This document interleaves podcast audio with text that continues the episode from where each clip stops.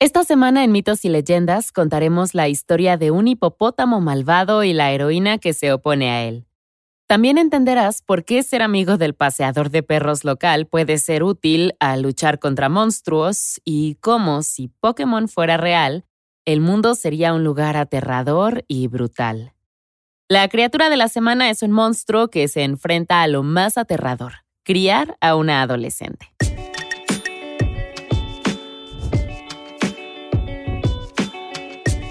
Esto es Mitos y Leyendas. Hipopótamo hambriento, hambriento.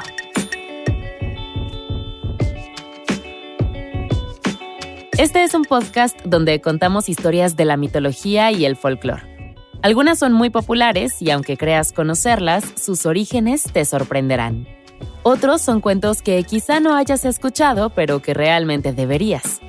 La historia de esta semana es sobre la gente de Sorco, este grupo era parte del imperio Songhai en África Occidental y fue conocido en la región por su habilidad de pesca a lo largo del río Níger. El imperio alcanzó su punto máximo alrededor del siglo XV o XVI, lo que podría ser un punto de partida para situar esta historia. Entramos directo a una escena entre el hipopótamo que ha estado aterrorizando a un pueblo y el joven contratado para acabar con él.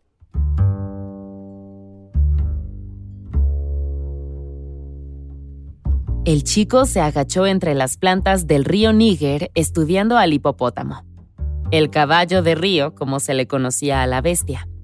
Era más grande de lo que esperaba, pero había matado a peores. Se había enfrentado a todo, dragones, cocodrilos gigantes, magos, todo lo que trajera dolor, destrucción y caos a la tierra, él era capaz de cazar, luchar y matar. El joven sonrió. Lo curioso era que no había hecho nada especial. No realmente, solo había sido lo suficientemente valiente para enfrentar la oscuridad, los monstruos y descubrir que no eran más que criaturas normales. Los dragones, lagartos asustados.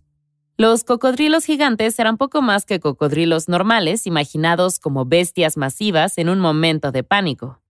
Incluso los magos eran simples viejos retorcidos que disfrutaban con ser crueles. El cazador apoyó su lanza en el suelo y deslizó el arco de su hombro. Todo, no importa cuán grande, poderoso o de otro mundo, todo moría. Su trabajo consistía simplemente en acelerar el proceso. Y esto, esto solo era un hipopótamo. Trepó el árbol que cubría el río manteniéndose fuera de la vista. Se deslizó hacia una rama, se equilibró con mucho cuidado y sacó una flecha de su cinturón. Estabilizó su mano, posicionó la flecha, la echó hacia atrás y la dejó volar hasta su objetivo. Solo había una oportunidad para que la flecha derribara al hipopótamo rápidamente. Como era de esperarse, el hipopótamo se zambulló en el agua, pero no de la forma que el joven había anticipado. La criatura se congeló en el momento en que el arquero se echó hacia atrás con su arma, pero luego se sumergió y rodó fuera del camino. Honestamente fue una demostración increíble de agilidad, dado el tamaño de la criatura. La tierra retumbó cuando aterrizó. Esto era nuevo para el joven, y lo intrigó. Bueno, eres rápido, dijo mirando hacia donde aterrizó su lanza. Pero cuando volvió a mirar hacia arriba, se dio cuenta de que el hipopótamo lo veía a los ojos. Frunció el ceño. ¿Acaso seguía su mirada? No hubo tiempo para considerar las implicaciones porque el hipopótamo, que ahora parecía ser tres veces más grande, se puso en posición de ataque. El joven se bajó del árbol. Tenía que recuperar su lanza. Cayó al suelo, rodó y se encontró con una pared de hipopótamo. La criatura había crecido. Su tamaño se había triplicado desde que se triplicó hace solo un minuto. Y además, ¿esos eran hornos? En efecto, se habían formado hornos en el lomo de la criatura y se encendieron con llamas brillantes. El joven se quedó sin palabras. Quizás sí había magia en el mundo después de todo. Lástima que tuviera que morir.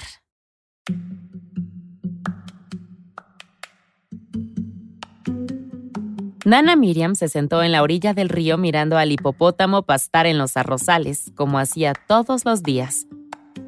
Su padre se acercó cojeando y se sentó a su lado. ¿Ese es el nuevo tipo que consiguieron para luchar contra el hipopótamo? Preguntó Faramaca gritando mientras se sentaba. ¿Cómo va eso? Nana Miriam vio al hipopótamo del tamaño de un centro de convenciones encender los fuegos en su espalda. Esta vez diez de ellos. Miró al joven, el héroe, mientras se convertía en una silueta agitada en un muro de llamas. Cuando el hipopótamo terminó con él, sus huesos cayeron entre las cenizas. No muy bien, dijo Nana Miriam. El hipopótamo se encogió de nuevo a su tamaño normal y se arrastró hacia los campos de arroz mientras los hombres que contrataron al héroe salieron corriendo con baldes de agua para apagar las llamas restantes antes de que se extendieran. Ese hipopótamo destruiría la aldea, no por la matanza, sino por el hambre. No te preocupes por eso, le dijo Faramaca a su hija. Todo a su momento. Ahora deberías regresar a tu lección. Nana Miriam era la única hija de Faramaca y su entrenamiento había comenzado una cálida mañana hace tres años. Estaba sentada junto al cobertizo del río con su padre cuando señaló un pez que pasaba. ¿Qué es ese pez? preguntó. ¿Y ese de allá? Ella le respondió, pero él solo hizo una mueca. No, no el tipo de pescado, el sexo, explicó. Nana Miriam inclinó la cabeza. ¿El sexo de un pez nadando en el agua turbia de un río? Su padre asintió como si esto no fuera una pregunta ridícula. Luego señaló varios peces más y nombró a cada uno. Algún día Nana Miriam también aprendería a ver. Una vez que pudiera ver de verdad el mundo que la rodeaba, no solo tendría conocimiento, también tendría poder. Y así Nana Miriam aprendió a ver. Fue difícil, pero demostró ser una aprendiz rápida. Tres años después y cerca de terminar sus años adolescentes, ya rivalizaba con su padre. Aproximadamente seis meses antes de aquel día fue cuando el hipopótamo llegó, y tanto el padre como la hija lo reconocieron al instante por lo que era. A través de una rara combinación de fuerzas mágicas, había nacido un monstruo, si era un hipopótamo que se había cruzado con un poder inexplicable o un demonio que tomó la fuerza de un animal, la ira de la criatura era innegable. Devoró los campos de arroz, todos, y cualquiera que intentara detenerlo era incinerado, pisoteado o devorado. Una vez la aldea se había unido para sorprender al hipopótamo. Lograron que se convirtiera en un ratón y desapareciera entre la maleza. Pero su triunfo duró poco, porque la criatura pronto regresó y acechó todos los rincones del pueblo.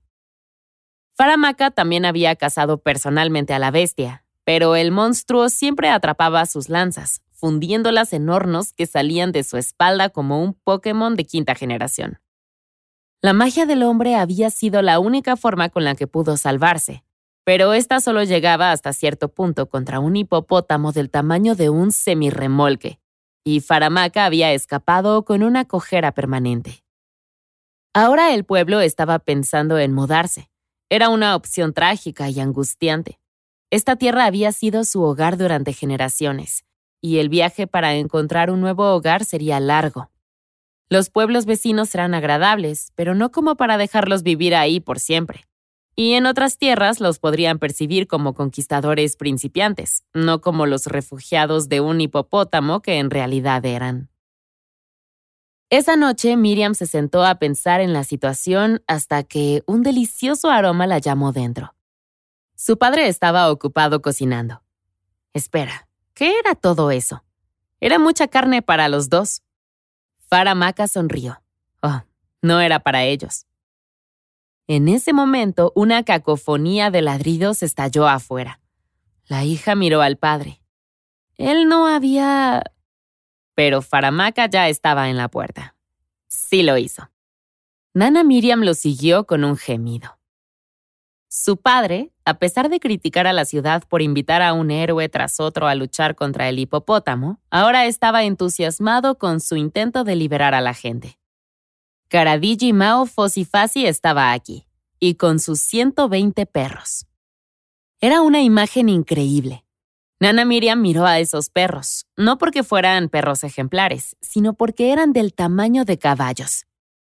120 perros del tamaño de un caballo, murmuró Nana Miriam y asintió con aprobación hacia estas criaturas. Esto no solo sonaba como un hilo de Reddit, en verdad podrían tener una oportunidad de vencer. Gracias por venir, le dijo Faramaka a Karadiji Mao Fosifasi. El guerrero bajó la barbilla y le preguntó al padre si tenía su pago. Con una sonrisa, Faramaka desapareció en la cabaña y regresó con la primera olla de arroz. ¿Quién está hambriento? Gritó a través del campo. Los perros aullaban, meneaban la cola y saltaban mientras él lanzaba cucharadas de arroz como Napoleón Dinamita alimentando una llama. Nana Miriam miró en silencio. ¿El precio del guerrero era alimentar a sus perros? Karadiji Mao Fossi Fácil le dio un codazo bromista. Mantener a múltiples perros del tamaño de un caballo era caro. A la mañana siguiente el trío salió para enfrentarse al hipopótamo, con los perros. ¿Por qué los tienes todos en correas separadas? preguntó Nana Miriam. ¿No tenía más sentido tener una correa grande que los guiara y que no te jalaran en 120 direcciones diferentes? Esto le daba más control, explicó el paseador.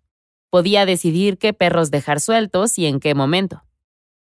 ¿Normalmente se necesita más de un perro para ganar una pelea? Preguntó de nuevo, pero pronto sabría la respuesta. El hipopótamo pastaba a una buena distancia en uno de los últimos campos de arroz que quedaban.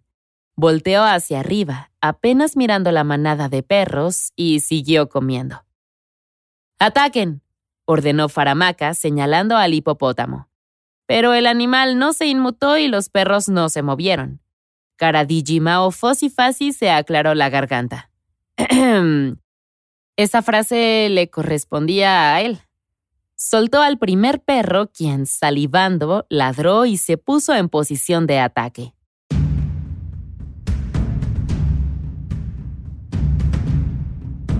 Bueno, ¿qué aprendimos hoy? Le dijo Nana Miriam a los dos hombres avergonzados cuando regresaron a casa. ¿Nada? ¿Nada en absoluto? ¿En serio? Karadiji Mao Fosifasi estalló en sollozos desgarradores. Estaban muertos. Todos sus perros estaban muertos. Faramaka acarició a su amigo en la espalda.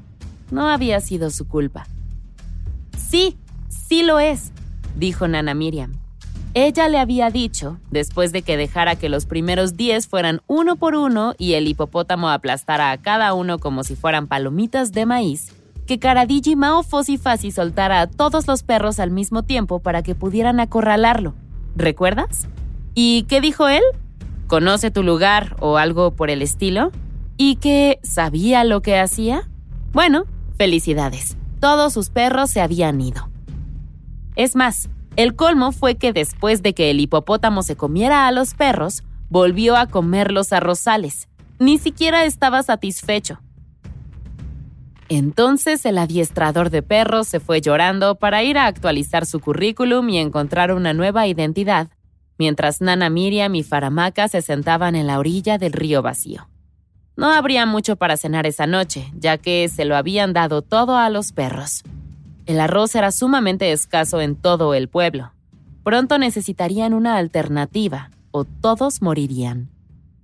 Tal vez sí deberían empacar e irse, susurró Faramaka a las estrellas.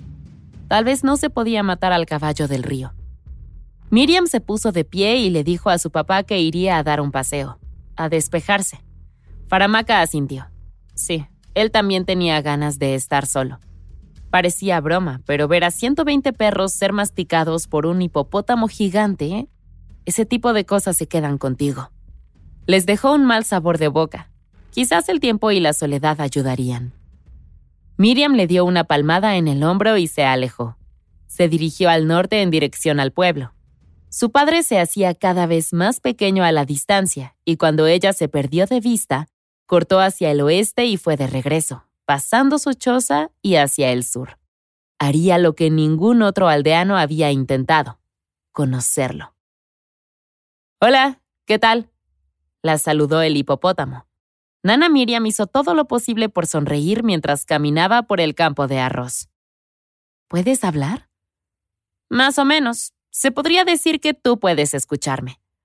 El hipopótamo miró detenidamente a la chica. Magia.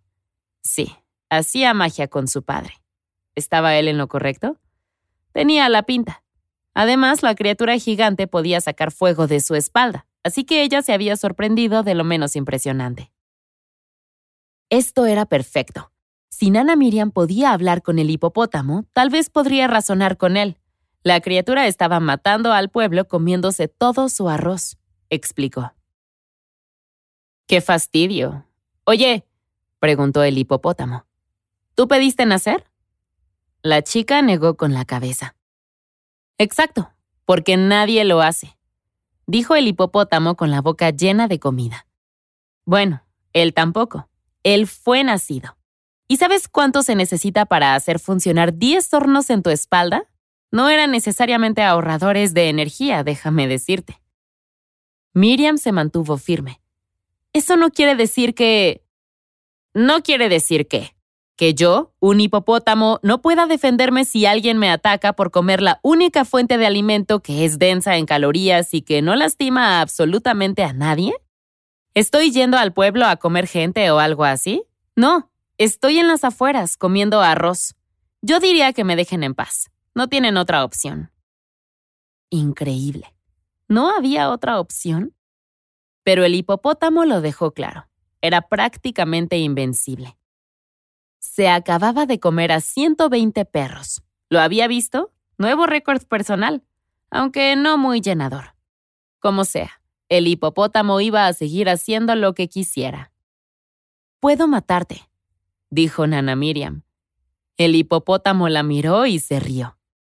Se rió y echó a andar el fuego de su espalda. Pero a diferencia de los demás, ella no desistió. En cambio, sostuvo la mirada de la bestia, mirando profundamente en sus ojos de hipopótamo. Sí, claro, niña, le dijo a la mujer adulta. Pero mejor vuelve mañana, ya tuve suficiente por un día. Los fuegos en la espalda del hipopótamo se encendieron, uniéndose en un solo rayo circular que irradiaba desde el cuerpo de la criatura. Yacía horizontalmente sin quemar el suelo ni el arroz pero aún así creando una barrera protectora y un espacio para que pudiera comer en paz.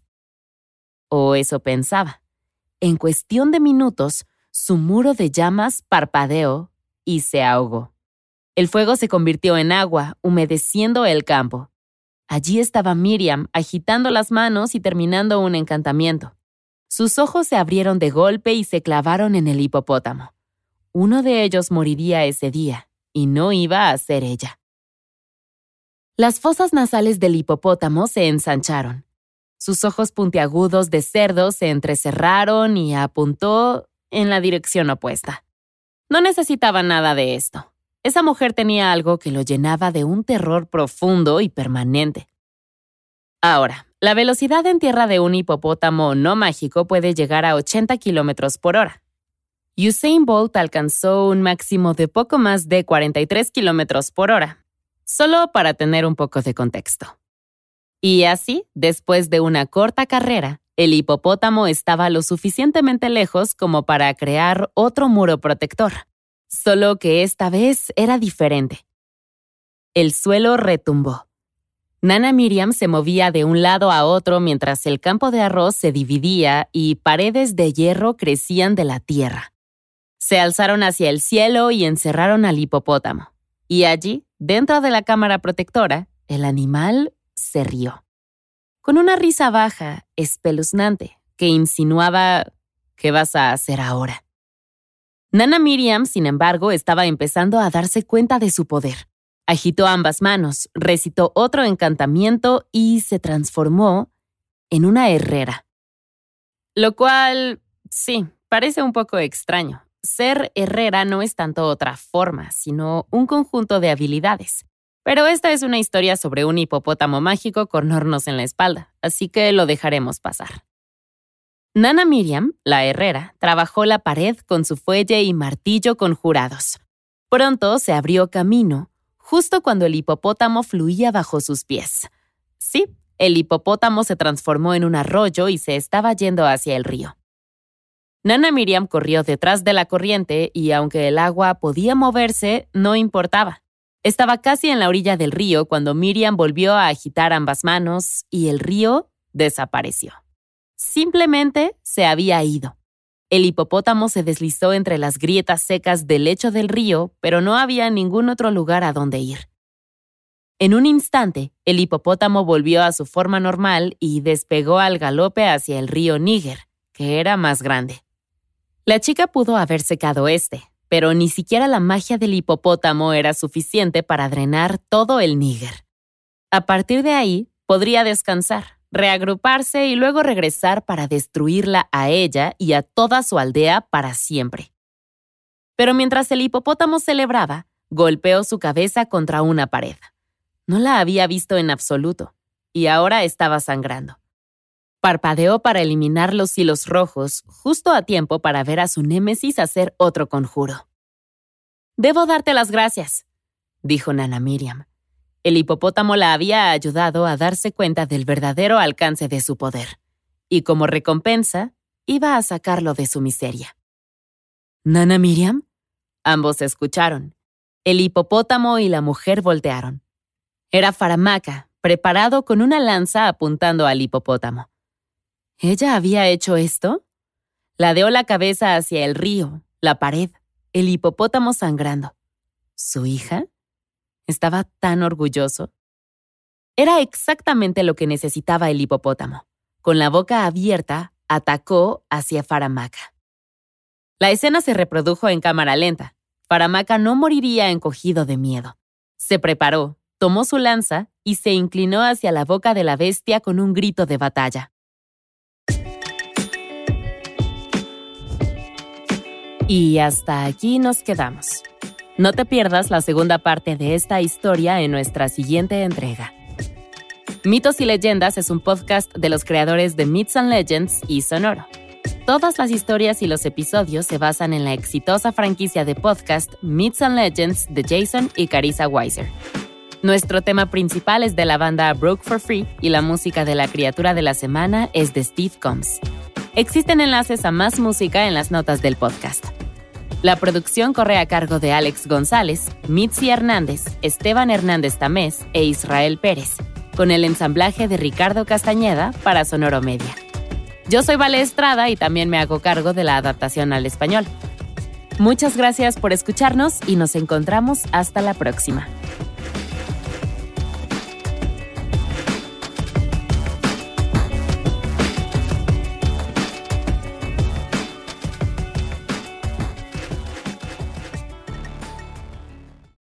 Ryan here, and I have a question for you. What do you do when you win?